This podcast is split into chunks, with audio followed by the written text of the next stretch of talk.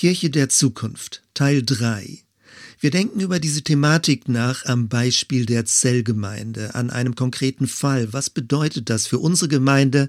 Und du, wenn du extern zuhörst, kannst du das für dich verlängern und für die Fragestellungen, die dich in deiner Kirchengemeinde beschäftigen.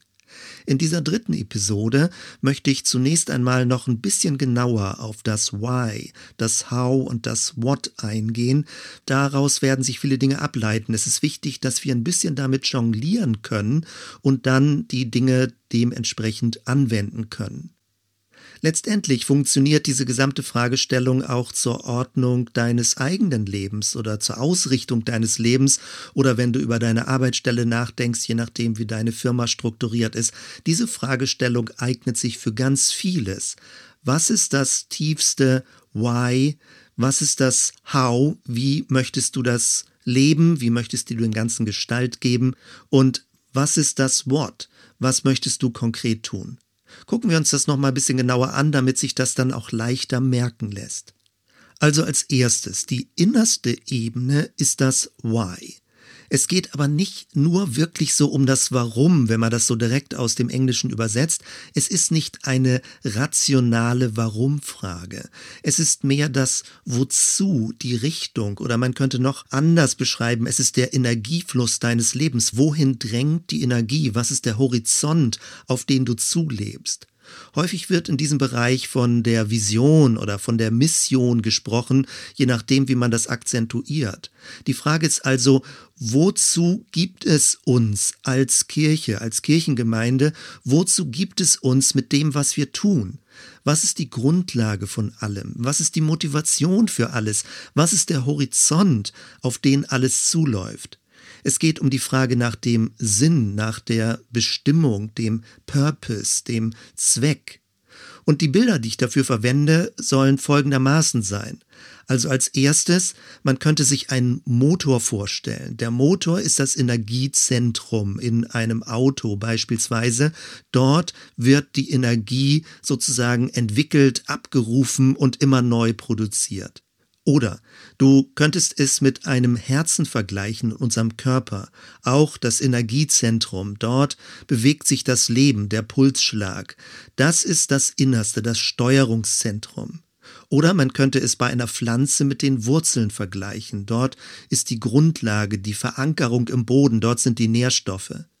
Der Motor beschreibt die Energiezone, die Motivation, der innerste Antrieb, das Herz wie ein Steuerungszentrum, die Wurzeln wie Nährstoffe und wie der Boden, in dem alles verwurzelt ist. Verwende also diese Bilder, ein Motor, ein Herz oder Wurzeln, um dir das Why vorzustellen. Nochmal anders formuliert, das Why ist das, wofür du brennst, wofür du Leidenschaft hast, wo du bereit bist, Einsatz zu zeigen. Das zweite ist die mittlere Ebene, das How. Und wenn wir jetzt im Bild drin bleiben, dann geht es darum, dass der Motor diese Energie auf ein Getriebe überträgt. Das How ist der Übertragungsweg. Oder im Bild vom Herzen, dann geht es jetzt um die Adern, also auf welchem Wege wird das Blut in den Körper hinein gepumpt? Wie sind die Weiterleitungen? Wie ist das Verteilersystem? Ganz ähnlich auch bei einer Pflanze. Wenn wir die Wurzeln als Bild für das Why hatten, dann geht es jetzt um die konkrete Pflanze, die aus dem Boden herauskommt, die dem Ganzen Form gibt, die es sichtbar macht, die an die Oberfläche drängt, damit auch alle anderen sehen können, hier geschieht etwas. Das How ist also die Gestaltung, die Gestaltwerdung der inneren Energie. Man könnte es auch die Methode nennen. Und das ist schön vom Ursprungswort von Hodos. Das ist der Weg. Also die Methode ist der Weg, wie das Why in die sichtbare Welt kommt. Die Strukturebene, das Verteilersystem, die Transportwege oder auch die Art der Kommunikation. Es ist die Struktur der Leitung. Wie gewinnt die Grundidee eine sichtbare Gestalt? Wie bekommt sie Form? Es könnte auch Logistik sein. Und all das wandelt sich auch nach dem Kontext. Das innerste Why ist sehr konstant und stabil. Es ist die Leidenschaft, wofür du lebst. Es ist so eine innere Bestimmung, ein innerer Ruf, ein innerer Auftrag und der zieht sich durch das ganze Leben durch, auch wenn wir gleich in Bezug auf Gemeinde darüber nachdenken. Das How wandelt sich und moduliert je nach Kontext, nämlich wie kann die Gestalt sich in einer gewissen Form sichtbar zeigen. Ganz ähnlich wie zum Beispiel eine Pflanze, die in einer bestimmten Windrichtung wächst, dann fängt sie an schief mit dem Wind mitzuwachsen. Oder wenn sie in einem gewissen Klima wächst, dann passt sie sich an dieses Klima, soweit es halt möglich ist, an. Also das How hat mit dem Kontext, mit der Umgebung zu tun. Was ist die angemessene Form? Was ist die angemessene Gestaltung des innersten Why? Und dann sind wir bei der dritten Ebene, bei dem What. Und ich bleibe nochmal bei den Bildern. Beim Auto ist also das Innerste der Motor, das ist das Why. Das Getriebe ist dann das How. Und dann geht es als drittes um das What, um die Reifen, das, was diese Energie auf die Straße bringt, also wo dann wirklich Fortbewegung entsteht, wo Aktion entsteht, wo es um sichtbare Wirkung geht. Oder im Bild mit dem menschlichen Körper, das Herz ist das Why, das How, das sind dann die Adern, die das Blut in den Kreislauf pumpen. Und der Pulsschlag, der zum Schluss vielleicht in der Hand oder im Fuß ankommt, das ist das What. Also was konkret macht dann, dass die Hand belebt ist? Oder wenn wir auch vom Nervenbahnsystem denken, dass die Hand sich bewegen kann und eine Handlung ausführen kann. Oder im Bild der Pflanze, die Wurzeln sind das Why, also die Grundlage, die innerste Energiequelle, wo die Energie herkommt und wie die Nährstoffe aus dem Boden herausgezogen werden. Die Pflanze selbst dann ist das, was das Ganze sichtbar macht, das How. Und die Früchte, das ist das What. Also was produziert die Pflanze, was dann auch für andere benutzbar ist, zum Vorteil wird, was anwendbar ist für andere, welches Angebot entsteht aus der Organisation, also in diesem Fall aus der Pflanze, aus dem Organismus, welche Früchte produziert sie. Das ist das What.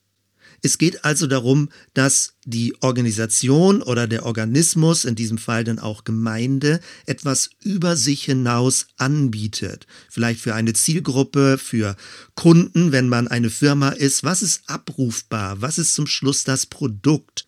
Was ist die Handlung? Was ist die Tätigkeit? All das ist messbar, es ist sichtbar und es ist auch vorzeigbar. Das Why ist unsichtbar, ganz tief im inneren Zentrum. Das How ist die erste Art der Gestaltung, wie tritt was an die Oberfläche. Aber das What ist konkret messbar, vorzeigbar und auch weitergebbar. Oder man kann dazu einladen, wie zum Beispiel zu konkreten Veranstaltungen, wenn es um ein Gemeindeprogramm geht. Als nächsten Schritt möchte ich mit dir über Wechselwirkungen nachdenken. Denn man könnte ja den Eindruck bekommen, diese drei Ebenen würden einfach so fein säuberlich getrennt sein, aber ganz so ist es leider nicht. Es gibt Rückkoppelung zwischen diesen Ebenen. Also theoretisch ist alles ganz einfach. Man beginnt innen und geht dann nach außen. Also man beginnt mit dem innersten Why, geht dann zum How und kommt dann zum Schluss zum What.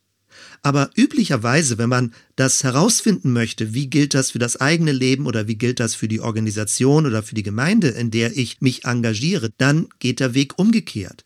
Man beginnt mit dem What. Das ist das Offensichtliche, die Tätigkeiten, die Produkte, die Veranstaltungen, die gemacht werden. Dann kann man als nächstes fragen nach dem How. Wie wird etwas getan? Und da geht es häufig um die Frage, was unterscheidet einen von anderen Gemeinden, also andere Kirchengemeinden? Was ist das Besondere? Oder in Bezug auf Firmen, was ist ihre besondere Art, ihr Alleinstellungsmerkmal? Wie machen sie etwas, was auffällig ist und nicht nicht in der Menge verschwimmt. Also was ist ihr besonderes Charakteristikum? Und dann erst kommt man noch eine Ebene tiefer, nämlich nach der innersten Dynamik. Was ist der innere Antrieb? Und das ist häufig sehr schwer zu finden. Und es gibt einen langen Weg. Das heißt, man hat nicht ein für alle Mal das sofort klar formuliert, sondern man muss da für sich alleine oder auch gemeinsam mit anderen danach suchen. Es ist eine Suchbewegung durch das rein vordergründige Gemeindeprogramm hindurch. Und wenn wir weiter in diesem Simon Sinek-Muster jetzt arbeiten und so darüber nachdenken, dann empfiehlt er fünf Warum-Fragen, wenn man bestimmte Themenfelder durchdenken möchte. Machen wir das doch mal am Beispiel Gottesdienst. Die erste Frage lautet dann, warum veranstalten wir Gottesdienste? Und die Antwort kann ja ganz unterschiedlich ausfallen. Zum Beispiel, weil wir sonst am Sonntagmorgen Langeweile hätten. Oder weil wir Leute treffen möchten. Oder weil die Musik da schöner ist und man dann auch mal Live-Musik kostenlos hören kann. Oder weil die Pastoren vielleicht äh, sonst nichts zu tun hätten und man sie ja schließlich angestellt hat, deswegen macht man Gottesdienste. Oder man sagt zum Beispiel, damit Leute Gott begegnen sollen oder können oder angeregt werden, Gott zu begegnen. Okay, bleiben wir mal bei diesem letzten Punkt, damit Leute Gott begegnen. Dann könnte die nächste Warum-Frage lauten, warum sollen Leute dann überhaupt Gott begegnen? Und wieder könnte man verschiedene Antworten geben. Zum Beispiel, damit sich Gott besser fühlt, dann wird er halt mehr geehrt von den Menschen. Oder man könnte sagen, damit sie gerettet und erlöst werden. Oder man könnte sagen, ja, sie sollen Gott begegnen, damit ihr Leben mehr Erfüllung erlebt. Und auch an diesem Punkt, wenn wir jetzt wieder mal bei dem letzten hängen bleiben und das weiter verfolgen, könnte man fragen, warum sollen die Menschen erfüllter leben? Da hat doch niemand ein Anrecht drauf. Wozu sollen Menschen erfüllter leben? Und wieder könnte man zum Beispiel antworten, damit sie gesünder werden. Wenn sie innere Erfüllung haben, dann reduziert das zum Beispiel die medizinischen Kosten, wenn sie dann gesünder und sinnhafter leben. Oder damit sie glücklicher sind. Auch da wieder die Frage, okay, warum aber soll Glück das höchste Ziel sein? Warum sollen Menschen glücklicher sein? Warum zum Beispiel soll nicht Gesundheit das höchste Ziel sein? Genau diese Diskussion haben wir ja gerade in der Gesellschaft. Was ist das höchste Ziel, woran alle Maßnahmen ausgerichtet werden sollen?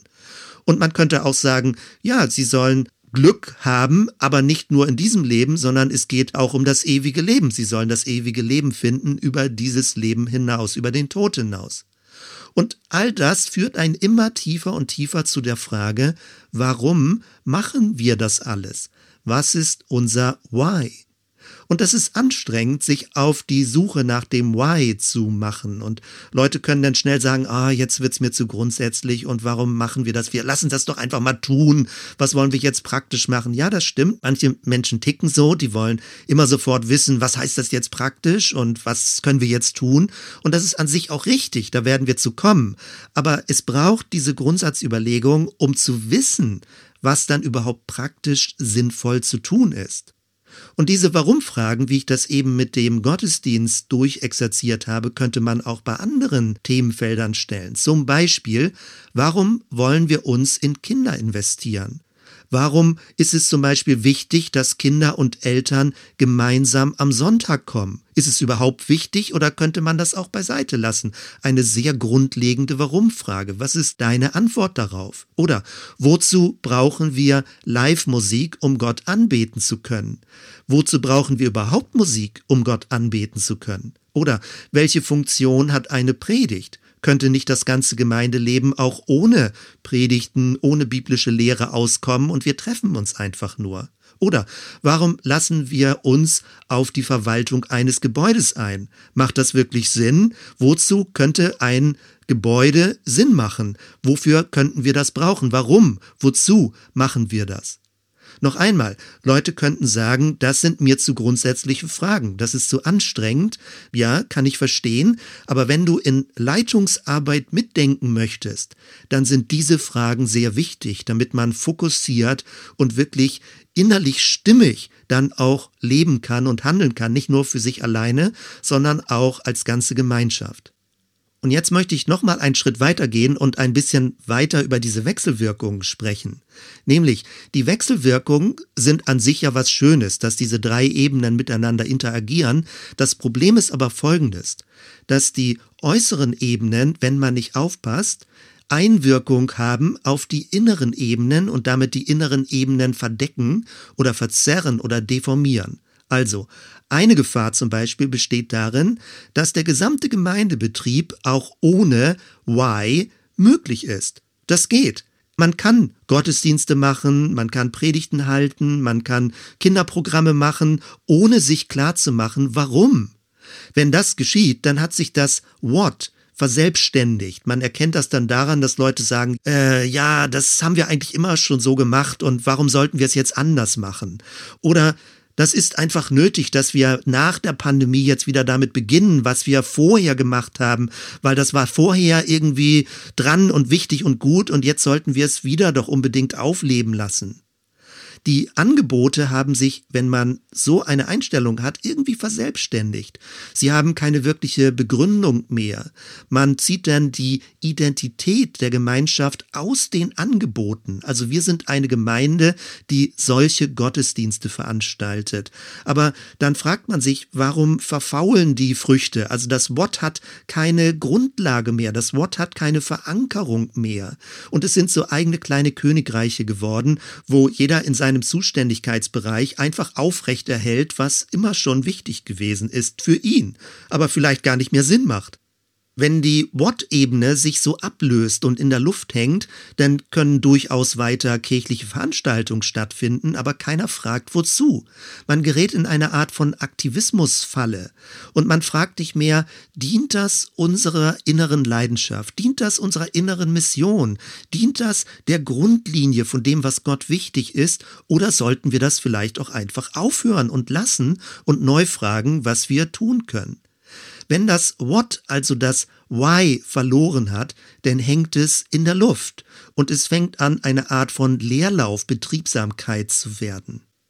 Dazu kommt, wenn man auf das How guckt, dass das What auch in Dissonanz geraten kann mit dem How, dann führt es zur Unglaubwürdigkeit. Man merkt das in der Gesellschaft schon, wenn Leute sagen, ich habe eine Botschaft und die Botschaft verkündige ich jetzt und ich predige demgemäß, wenn diese Botschaft, also das Was, nicht stimmig ist mit dem Wie, wie die Botschaft gepredigt wird, dann hören Leute überhaupt nicht zu. Also als Beispiel, wenn du zwar predigst von der Liebe Gottes, es aber in einer aggressiven, erniedrigenden Sprechweise tust, dann werden Leute nicht mehr auf die Inhalte hören. Also das What wird dann unglaubwürdig, wenn das How nicht dementsprechend es einbettet und das stimmig ist in der Art und Weise des Auftretens. Oder man würde zum Beispiel sagen, unsere Gemeinschaft vertritt die Friedensbotschaft von Jesus, dann aber verwendet man beispielsweise militärische Sprache oder militärische Bilder, um Dinge zu erläutern. Manchmal kommt das in Anbetungssongs vor, dass relativ militärisch gesprochen wird. Es wird dann immer gesagt, ja, es geht um dämonische Mächte und das stimmt ja ja auch, aber auch da ist die Frage, ob wirklich eine Art von militärischer Siegersprache angemessen ist, wenn man sagt, wir wollen als Gemeinschaft die Friedensbotschaft von Jesus leben. In der heutigen Zeit, besonders was diese postmoderne Kultur angeht, ist das How immer wichtiger geworden für die Botschaft, damit die Botschaft überhaupt gehört wird.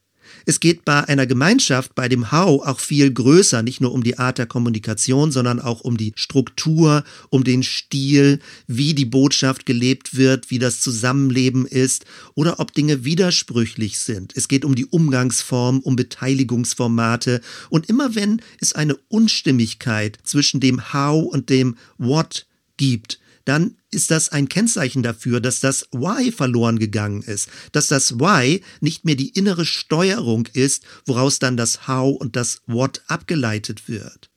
Vielleicht kennst du den alten, sehr berühmten Satz von Marshall McLuhan, einem Kommunikationstheoretiker, Philosophen, Forscher in die verschiedenen Richtungen, schon sehr, sehr lange her. The medium is the message. Oder ein bisschen direkter übersetzt auf Deutsch, Struktur ist Botschaft. Also die Art und Weise, wie eine Gemeinschaft strukturiert ist, ist auch die Botschaft, nicht allein nur die verbale Verkündigung. Und damit sind wir bei einer zweiten Schwierigkeit, nämlich dass das Why, das innerste Why, deformiert und verzerrt wird, wenn nämlich das What und das How so dominant werden und nicht mehr aus dem Why abgeleitet werden, sondern umgekehrt das Why nachgebessert wird, um ein bestimmtes What oder ein bestimmtes How zu erhalten. Also beispielsweise, wenn eine Gemeinde bestimmte Veranstaltungen macht, und Leute jetzt auch eine gewisse Erwartungshaltung einnehmen im Sinne von, so muss der Gottesdienst sein, sein, dann kommt man innerlich unter Druck. Also man macht es nicht mehr aus seiner inneren Bestimmung heraus, sondern man macht es um den Erwartungen der Menschen, der Zuhörer, der Gäste, der Gemeindemitglieder sozusagen äh, zu entsprechen.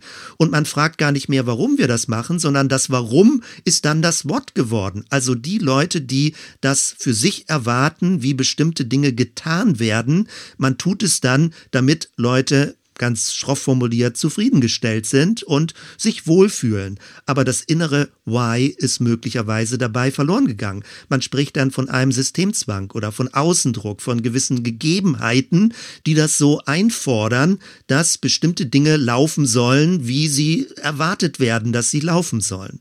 Dann hat das What in seiner bisherigen Gestalt die Kontrolle übernommen und der Status quo wird heilig gesprochen.